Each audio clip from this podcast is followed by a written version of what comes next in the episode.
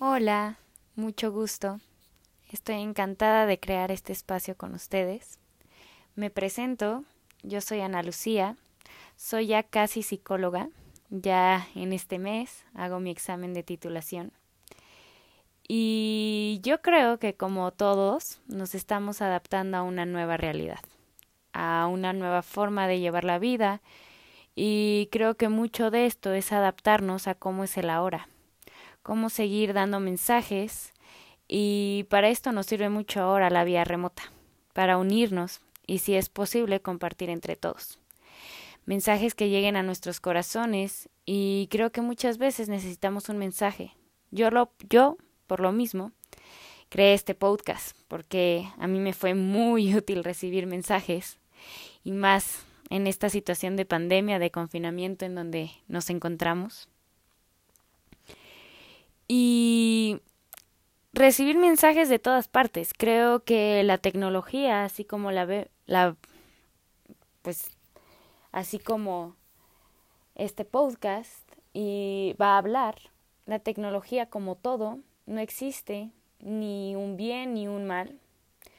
Creo que ahorita en esta era en la que estamos podemos usar como herramienta esta conexión que nos unifica y es por lo mismo que estoy feliz de compartir con ustedes un poco de lo que soy yo, como Ana y como semejante a ustedes y como somos todos. Y tal vez lo que llegue a comentar pueda vibrar en ustedes y por lo mismo este podcast se llama así, apapachando el alma. A mí me encanta la palabra apapachando. Un día yo, ya, yo la leí, creo que en una publicación de Facebook, y el significado que daban en general era que apapachar era dar abrazo al alma. Luego, mientras pensaba en el nombre del podcast, pensé y vi que este significado tenía muchos orígenes. Y en sí busqué en muchas páginas y la palabra apapachar tenía muchas resignificaciones. Pero la verdad, yo me quiero quedar con el de apapachar es abrazar el alma. Y es curioso, porque el nombre podría ser redundante. Pero es algo que quiero compartir con ustedes. Como en realidad muchas veces, creo yo, el mensaje se duplica y nuestras vidas están en constante confirmación. Los mensajes están en constante confirmación, como un loop infinito. En realidad el mensaje ahí está, uno lo recibe y lo reinterpreta desde su forma, porque hay algo en ti que abraza ese mensaje. Y por eso quería dar esta doble constancia, apapachar el alma, porque es el alma apapachando el alma, nosotros mismos apapachándonos a nosotros mismos y apapachando a toda esta red y toda esta humanidad y unidad que nos forma. Y es por eso que hoy quería tocar un tema que para mí ha sido sumamente importante. Creo que en general ha sido la fuente de mucha filosofía en esta realidad física y es por eso que hoy quería tocar el tema que ha llevado a orígenes de prácticas, de filosofías. Eh, en sí, yo la que voy a tocar es como para mí la que más he estudiado y la que más practico y la llamo así filosofía es la filosofía budista. Y es el sufrimiento, el tema que quiero tocar. ¿Y qué es el sufrimiento? Porque el bien, el Buda, Siddhartha, inició su camino en esta búsqueda de cómo observar el sufrimiento. Él observó que todos llevamos en sí una percepción de sufrimiento en nuestras vidas. Y cuestionar qué es el sufrimiento. Es por eso que otra vez vuelvo a repetir. El tema que quiero tocar hoy es qué es el sufrimiento. Para mí no existe verdad absoluta. Por lo tanto, todo esto que estoy hablando viene desde mi propia sabiduría y conocimiento que, he ido integrando por maestros en mi camino de vida, en todo lo que he estudiado desde mi carrera, lo que he visto hasta en redes sociales, lo que los mensajes que me han dado muchos maestros. Y puede ser válido o no en ti que resuene. Y algo que quiero tocar es cuando me o sea, cuando me refiero a maestros, no me refiero, o sea, sí, maestros tal vez de escuelas y todo, pero en sí creo que todos podemos ser maestros de todos. Y vuelvo a lo mismo, solo a veces hace falta escuchar, simplemente escuchar. Y bueno, nuevamente, eh, vuelvo a tocar que esto que voy a decir puede ser válido o no en ti, y puede ser válido o no que resuene en ti, pero al mismo tiempo mi pensamiento me lleva a pensar que somos una red una unidad la cual pasamos por los mismos procesos.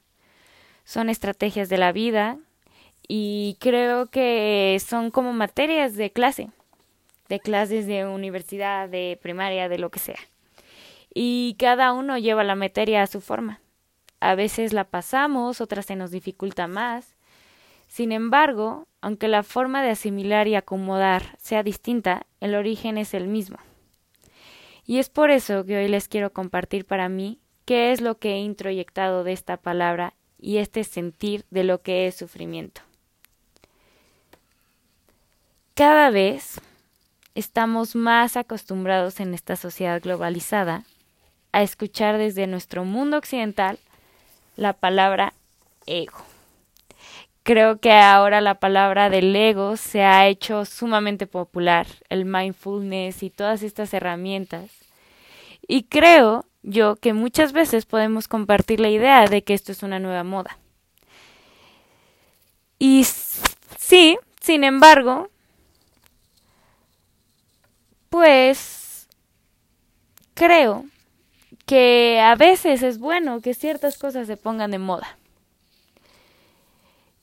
Y creo que nos abramos a este camino de estar más conscientes, de observar nuestra respiración y nuestros pensamientos y que esto se haga una moda, no creo que sea una coincidencia.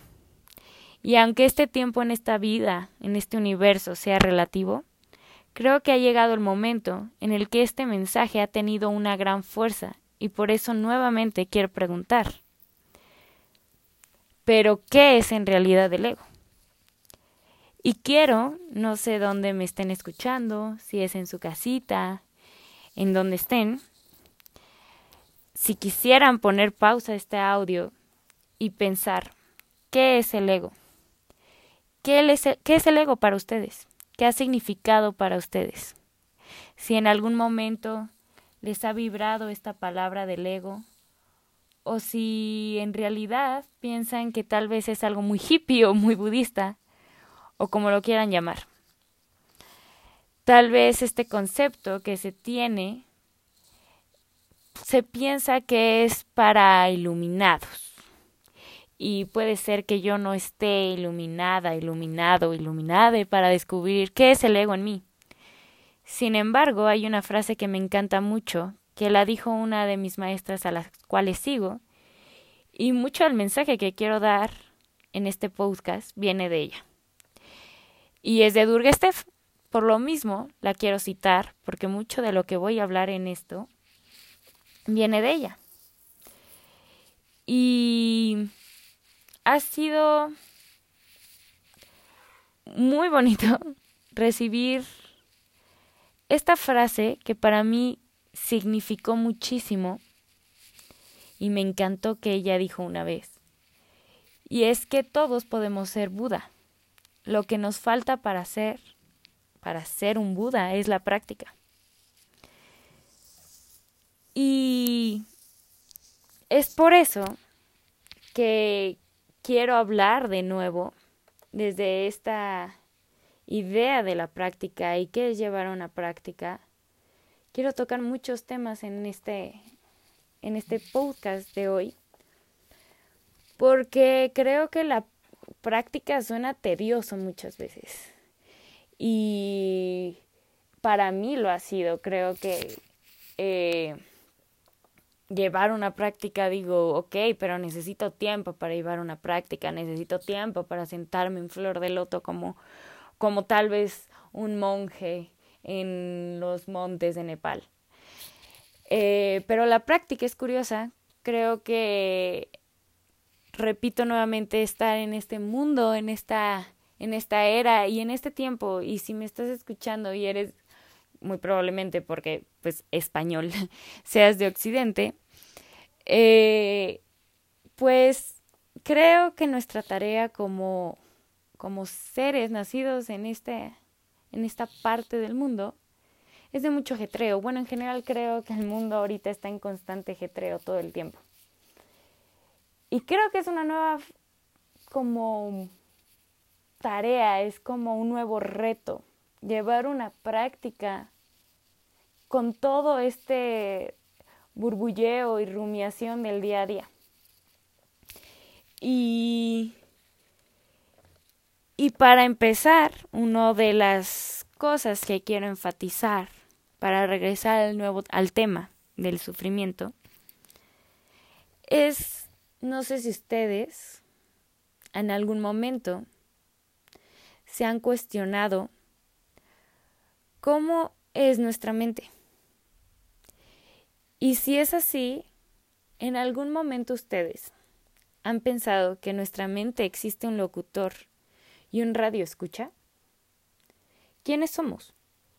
¿El que escucha o el que habla? Piénsenlo bien. Quédense un momento analizando esto. Constantemente nuestra mente nos está hablando, pero ¿quién es el que la lleva a actuar? ¿Quién es el que hace nuestra perspectiva un hecho real? Es ahí cuando esta frase tan cliché de tú tienes el poder se hace un hecho. Y sí, puede chocar, porque la vemos en todas partes, pero no encontramos el verdadero significado de esto. Porque en una sociedad sumamente exigente y que además de esa, exigencia se le suma ahora la positividad tóxica que te dice sé feliz y uno dice pero cómo y la, el mensaje es solo sé feliz sonríe y es como ¿qué? No llegamos a entender y creo que ahí es donde verdaderamente se percibe el sufrimiento en cada uno. Y es ahí cuando muchos resignificamos del sufrimiento.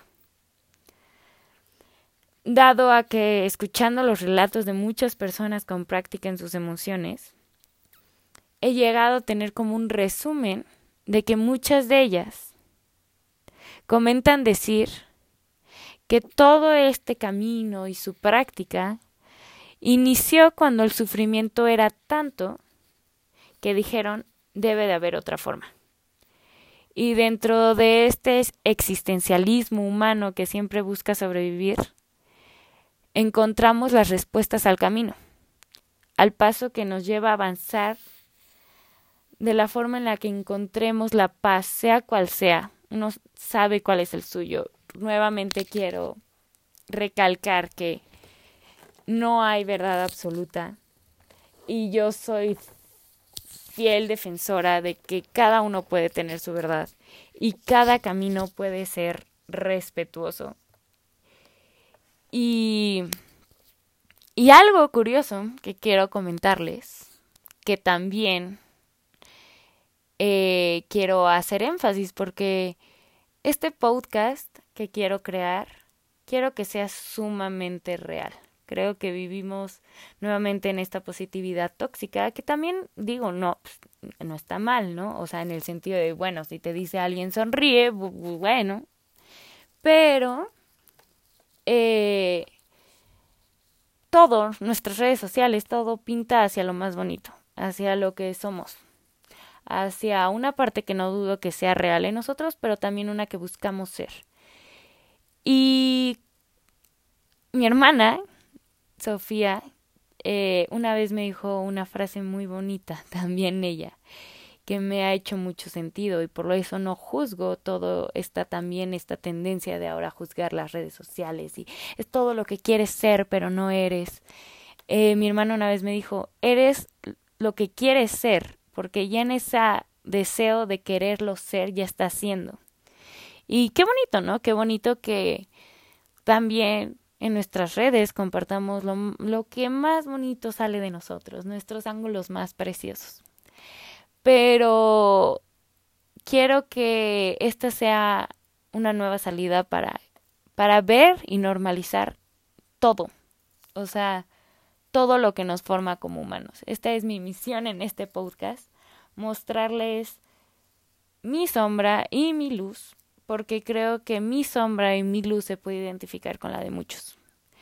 Y es otro tema que quiero tocar más adelante, pero la vulnerabilidad. Esta vulnerabilidad que nos, esta creencia de que la vulnerabilidad nos hace ver débiles, sin embargo, creo que la vulnerabilidad es la mostrarla es lo es el acto más valiente que uno puede ser. Porque vuelvo a confirmar, somos una red. Entonces, cuando cuando cuando alguien te comparte su vulnerabilidad, al mismo tiempo te resuena con la tuya. De verdad creo que hay una red súper fuerte entre todos nosotros. Y lo que nos puede, no sé, lo que pase en X lado nos puede, tal vez energéticamente, influir en cada uno de nosotros. Por ejemplo, ahorita en esta era, en este momento de pandemia, donde todo está tan fuerte y nuestras emociones están tan fuertes y es como, como una vibra en sí de, de ansiedad y nuevamente otro tema que quiero tocar es la ansiedad porque la ansiedad es solo acumulación de energía y todos somos ansiosos. Algunos más sensibles, algunos no tanto, algunos los observan más, o algunos dicen, algunos reaccionan a la, ansiedad. Pero sí estamos en esta, por Dios, o sea, hay una pandemia afuera, no creo que todo, o sea, existe una pesadez energética en, en, en este momento en, en, nuestras vidas. Y y es por eso que quiero tocar toda mi vulnerabilidad. Por si les llega a vibrar también a ustedes. Ahorita, por ejemplo, llevando al camino del, del tema que quiero tocar, eh, mientras hablaba, ahorita en este justo momento, al ser humana, desde mi actuar humanamente, con mi mente humana, mis pensamientos, hay una parte de mí que me lleva a resistir el seguir hablando me quiere distraer de continuar. ¿Por qué? Mi pensamiento da una clara significación de mm, esa ansiedad. Nuevamente regresamos al tema de ansiedad. Mm, la ansiedad no te deja. Pobre. Anda, vete, suelta, suelta este podcast, suelta todo, vete a distraer. No sé, tal vez como todo, como lo anestesiamos cada uno, eh, como huyamos cada uno, tal vez vete a fumar, vete a tomar una chela, vete, apaga, apaga esto y distráete con algo más. O tal, o tal, también mi pensamiento llega a un punto en que dice, mm, no, es TDA, claro. Es de seguro TDA que no está diagnosticado en ti, pero no te preocupes. Yo mente te lo diagnostico y si quieres distráete. Es que no tienes la culpa tú. Y esto no es por minimizar, porque yo como psicóloga, para mí es sumamente relevante ciertos malestares que claro que con medicación o tratamiento especializado nos hace sumar. A mí mismo me suman. Y esto es otro tema que también quiero tocar, la importancia de la terapia, y más en una vida de constante ajetreo, como es la que vivimos. Creo que esto puede funcionar para muchos, porque vuelvo a lo mismo, cada quien tiene su proceso, pero creo que tener un espacio en el cual sentirse un espacio neutral en el cual sentir que lo escuchan y que les dé y que también tengas técnicas y tenga herramientas es sumamente importante. Pero bueno, lo que quiero regresar a tocar es el tema del pensamiento y de dónde surge esta idea de distraite y vete y deja de seguir hablando. Es casi casi una fuerza que me priva a seguir hablando. Este es muy, pero muy probablemente lo que se llama ego. ¿Y qué es el ego? El ego es constituido por nuestro cuerpo de dolor. Este cuerpo de dolor es muy hablado desde la filosofía budista. Nuevamente lo toco como filosofía budista. Lo llamo así porque sigue siendo un, un pensamiento humano, creado por el humano y tan erróneo o real como es simplemente el humano. Por lo cual te llevo también a cuestionar un poco cómo todo un poco de todo es verdad y al mismo tiempo falso.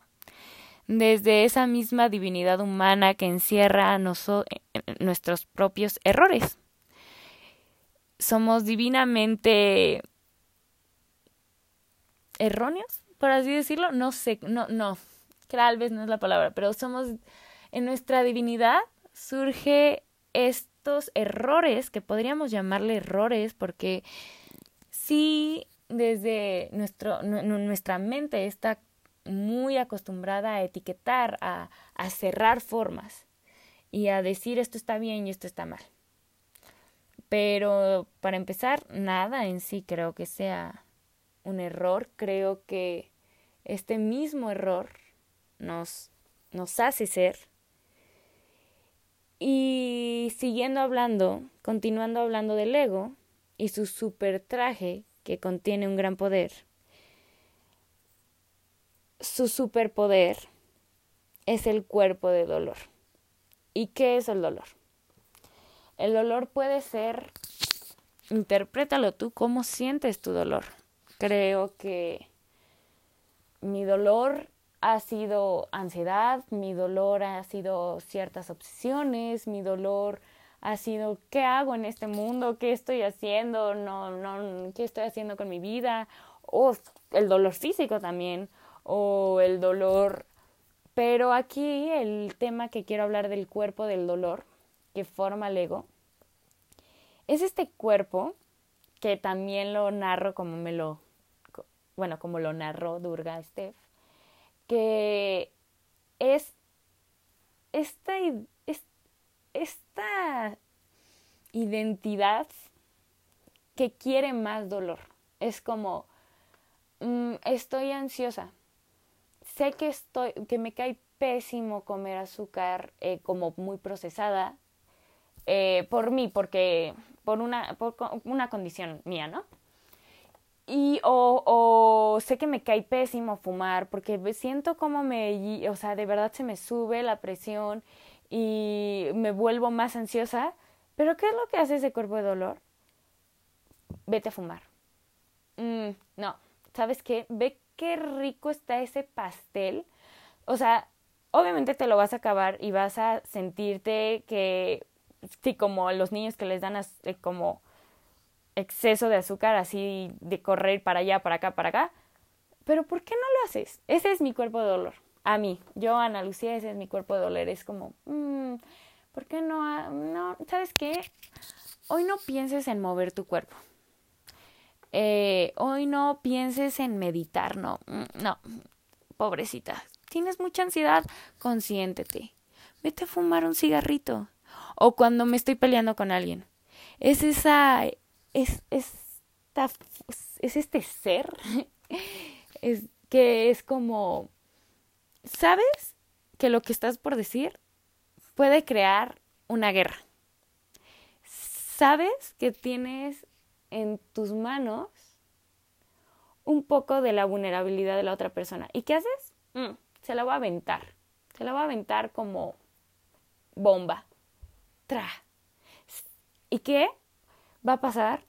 Va a acabar pasando que la persona de enfrente al cual le lancé la bomba y yo misma vamos a sufrir. Sin embargo, ese cuerpo quiere más y más y más y más.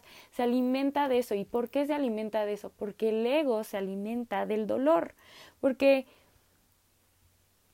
el ego se alimenta de este miedo. Porque ¿qué somos sin miedo? ¿Qué somos sin estos pensamientos de de ego. ¿Qué somos sin todos estos pensamientos que nos lastiman? Creo que en realidad, y lo veo en psicología, tenemos motivaciones. Y el sufrir es una gran motivación. Porque, ¿qué sería la vida sin sufrimiento? O sea, piénsalo. Todo el mundo, todos, siempre nos quejamos de nuestro sufrimiento. Pero siempre estamos creando nuevos sufrimientos es como la novela de así nueve de la noche en donde todo es una tragedia. Porque creemos y porque tocando este tema, yo creo que yo, bueno, yo soy mexicana y creo que pensemos un poco en nuestra cultura, en nuestro contexto. O sea, pintan el drama como, oh, wow, no inventes. O sea, se pelearon y son sumamente, ahora como se llama, tóxicos, pero bueno, que, o sea, como que la comunicación es, o sea, las formas de llevarse en la relación son súper incongruentes y mm, mal vibra para todos, pero no, es que eso es amor. Es que ve, ve, le llevó rosas y no, mientras más así tragedia y el amor duela más, wow, es precioso. Y creo que tenemos esta idea de que como que el sufrir nos da, sazón. Y creo que nuevamente es este Pepe Grillo, malillo, del ego. El ego cree que es, te detiene. El ego es el que a mí me está diciendo ahorita, no, no hagas un podcast. Vete, ¿quién te va a escuchar? Y sabes, ahorita lo pienso. Ok, estoy muy abierta a que si mi mensaje se tiene que compartir, se va a compartir. Eh, si no, de todos modos, yo busco servir, o sea, yo quiero compartir lo que para mí es. Y si se me despega la ansiedad y si se me despega todas las, ideas catastróficas de que, ay, mi vulnerabilidad se va a ir, ok, pero eso es lo que quiero con el ego y he estado descubriendo con el ego y con el cuerpo de dolor. Con el cuerpo de dolor hay que estar calladitos.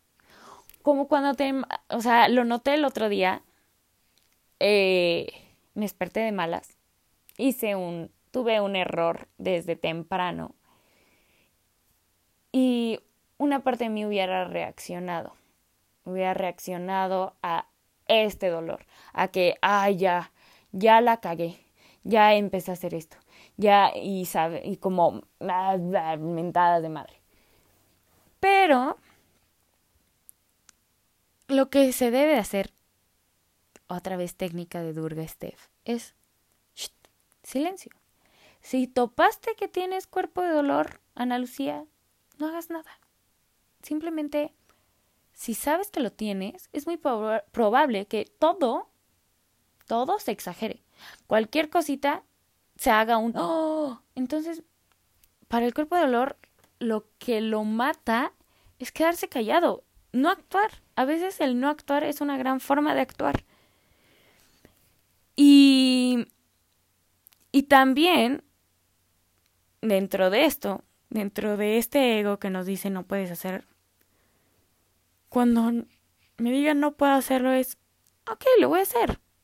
Así como cuando me dicen, no, no, ay, no, no, ay, no te muevas, hoy quédate en la cama. Y, y, y estoy totalmente de acuerdo. También otra cosa para que no sea positividad tóxica de no, muévete a esos, no, tú. Creo que eh, este mensaje de no, ser disciplinado, ser...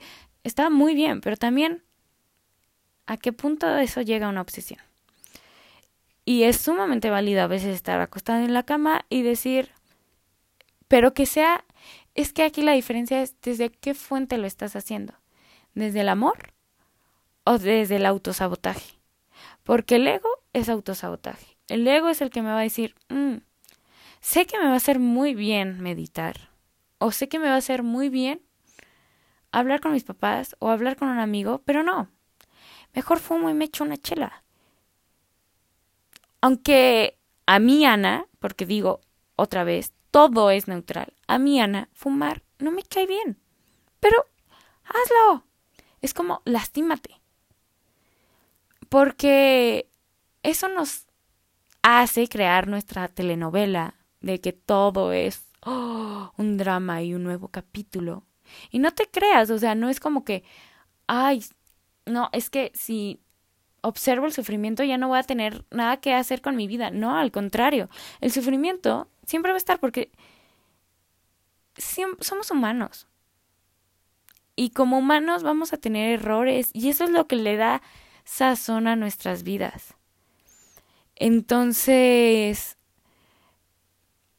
o sea, no es como que, ay, si hoy no reacciono, ¿qué haré de mi vida? No, al contrario, eres más productivo. Crece tu autoestima en sí, porque crece esta idea de decir, comprobarte que sí puedes. Y dar un poco, como equilibrar un poco el peso en la balanza de del ego con lo que realmente es real, con la prueba de realidad, con lo que sí eres tú. Eh, voy a repetir, creo que lo he repetido muchas veces en este audio, pero mi verdad, la que yo, Ana Lucía, creo, es que sí somos energía.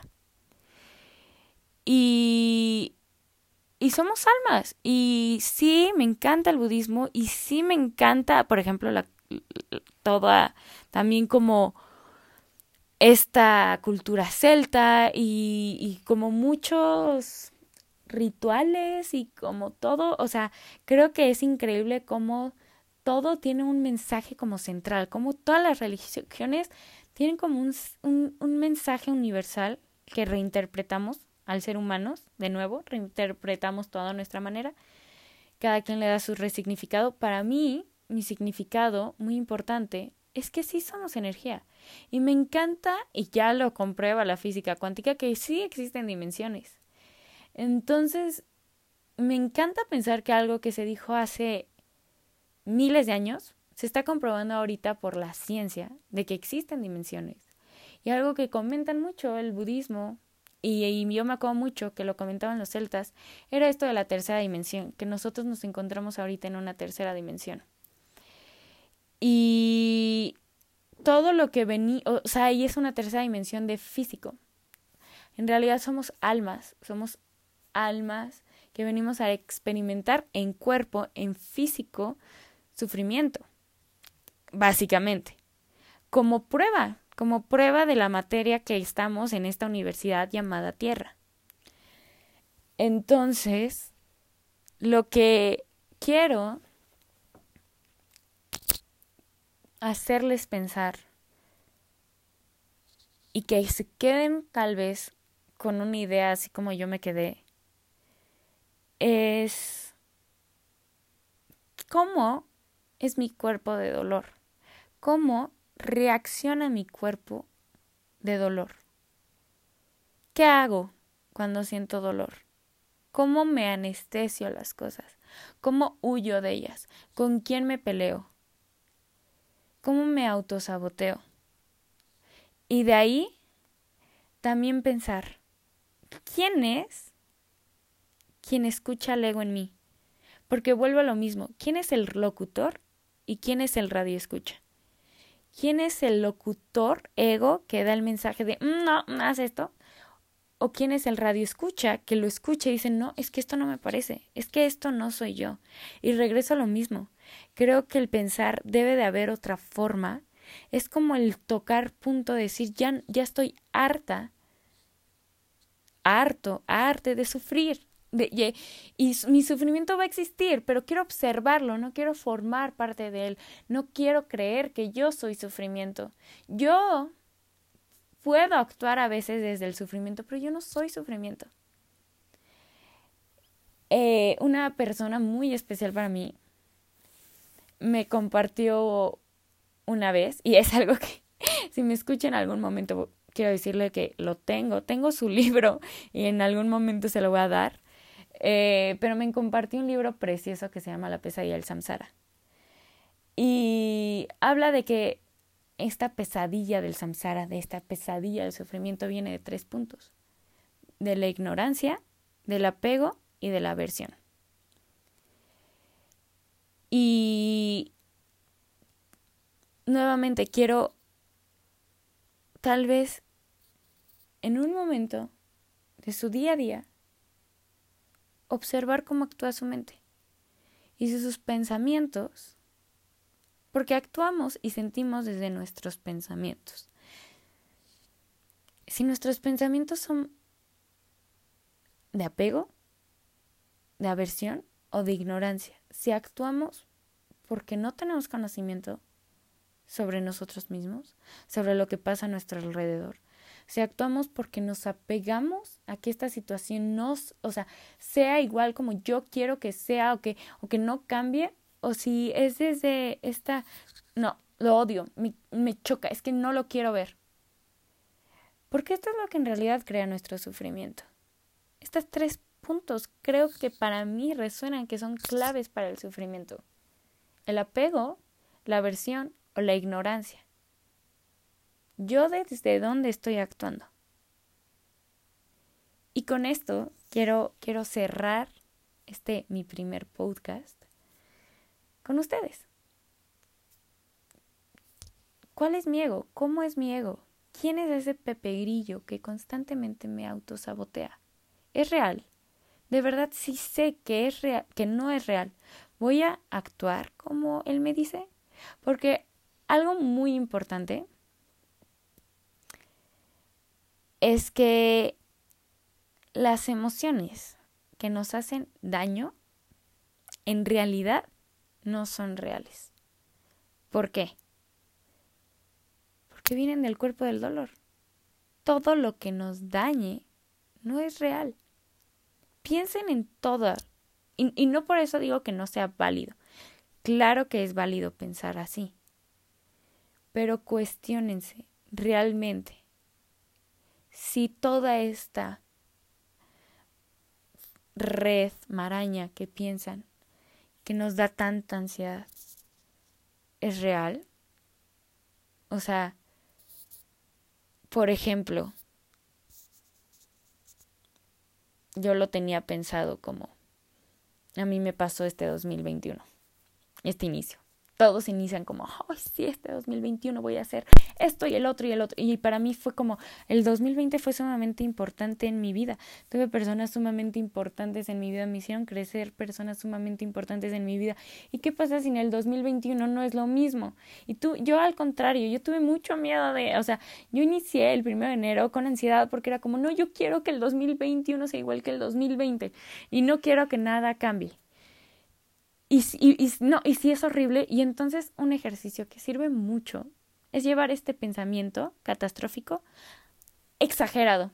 Es decir, no, es que no, es que de, de, seguro voy a caer en patrones que no, ya, ya, ya he sanado y no, y si caigo, y si caigo, entonces mi, el ejercicio para literalmente darle la madre al ego es hazlo catastrófico, o sea, hazlo sumamente grande que parezca ridículo. Es decir, no es que voy a regresar a patrones así iguales. ¿Y qué más? No, pues con estos patrones nadie me va a querer. ¿Y qué más? No, pues voy a estar sola. ¿Y qué más? No, pues no voy a tener a nadie y voy a estar sola y voy a ser inútil. ¿Y qué más? Llevarlo hasta un punto en el que casi casi sea y se va a parecer un dragón y, y me va a llevar a la tierra de nunca jamás y voy a desaparecer.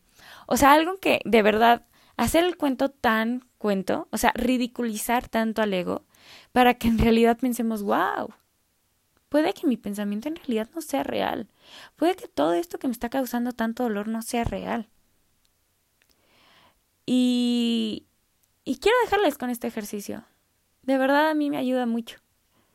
Cuando las cosas nos tensen mucho, cuando las cosas nos den mucho miedo, llevémoslas a ridiculizarlas hacerlas tan grandes que digamos, mm, de verdad esto sí es un poco ridículo.